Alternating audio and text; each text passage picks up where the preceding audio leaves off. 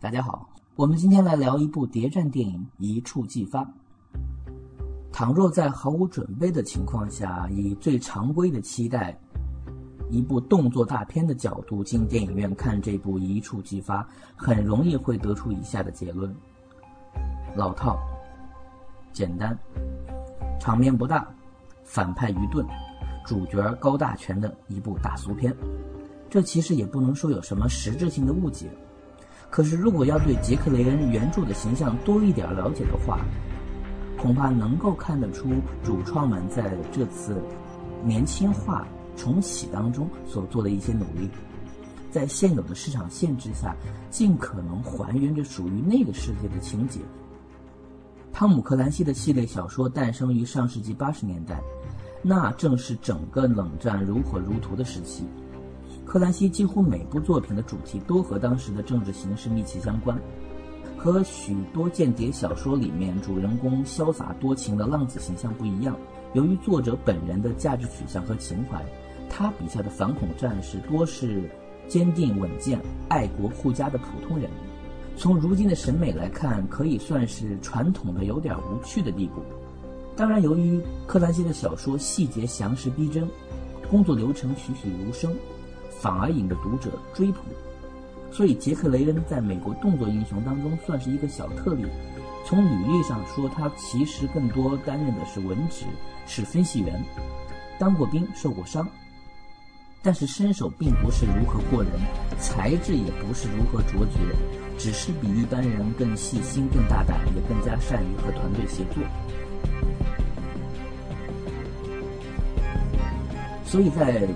毛起静满足感官刺激的超级英雄满天飞的今天，能够看到这样一部坚持老派作风的谍战电影，其实并不太容易。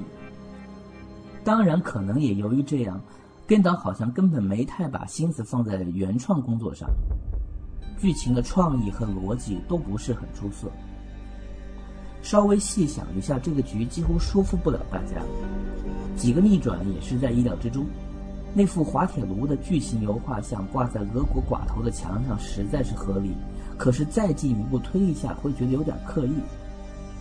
所以全片最精彩的段落，恰恰是完全抽离了大故事，纯粹展现特工们完成任务当中那种惊心动魄。导演也将这段处理得非常紧张。俄罗斯的寒夜衬托着孤单的身影，从容不迫地将死亡压力推过来。间谍们能做的事并不多，大部分队员也没有时间展现什么个人特色，他们就像一颗颗螺丝钉一样，在组织的机器上扭紧自己。这确实也是整个系列当中主角时刻感觉到力不从心的一种美学。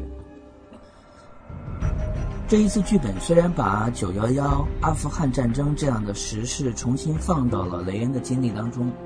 也在反恐情报分析当中使用了推特、博客这样的新媒体技术，但这些元素就像是浮在表面的点缀一样，它骨子里依然有着冷战电影的味道。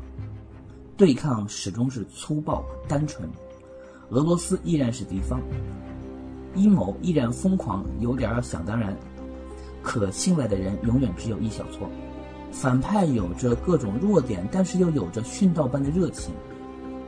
可是不得不说，这种气氛的营造虽然质感有加，肯定很难再讨好现在主流的观众。国家利益作为阴谋的真相揭露，如今也可能很难会让观众看多了重口味之后觉得有什么兴趣。大家可能只是歪歪头说：“啊，这样啊，继续看。”导演肯尼斯·布拉纳亲自出演的大反派维克多。同样，作为资深演员，他确实忍不住拼命的抢戏，大秀俄式英语，大展款款深情。克里斯·派恩扮演的雷恩在大楼里面疲于奔命的时候，导演拉着女主角的手，一边喝红酒一边谈心，真的不知道谁的性价比更高。相比前面几部电影，个人感情被提到比较高的位置，雷恩不止一次的对女友表现出对家庭的向往。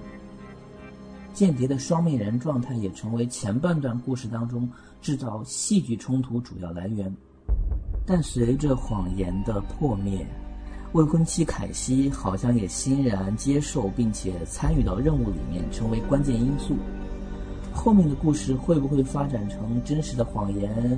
史密斯夫妇这样的做法，还需要拭目以待。毕竟克兰西的世界不会那么浪漫。不过根据最新的情况，因为这一部票房不是太好，所以续集可能还会等很久。值得一提的是，本片作曲帕德里克·道利是导演肯尼斯长期合作的伙伴，他给他大量的杀剧电影制作过电影原声。近年也有一些《猿族崛起》《勇敢传说》这样的出色表现。道利的学院派背景和剧场经历为他作品当中增添了许多古典魅力。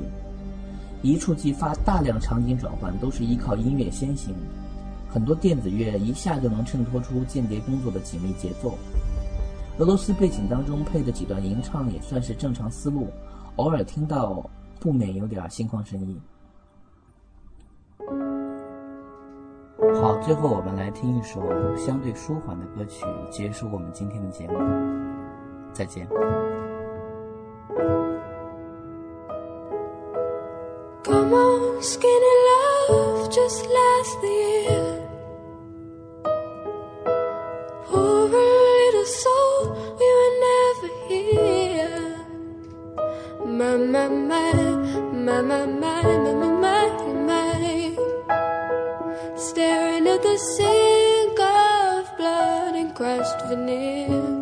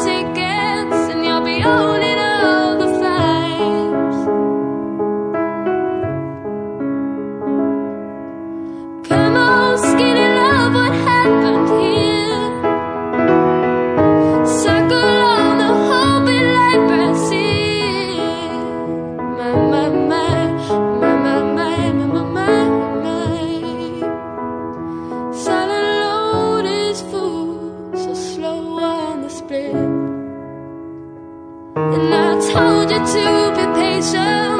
I told you to be.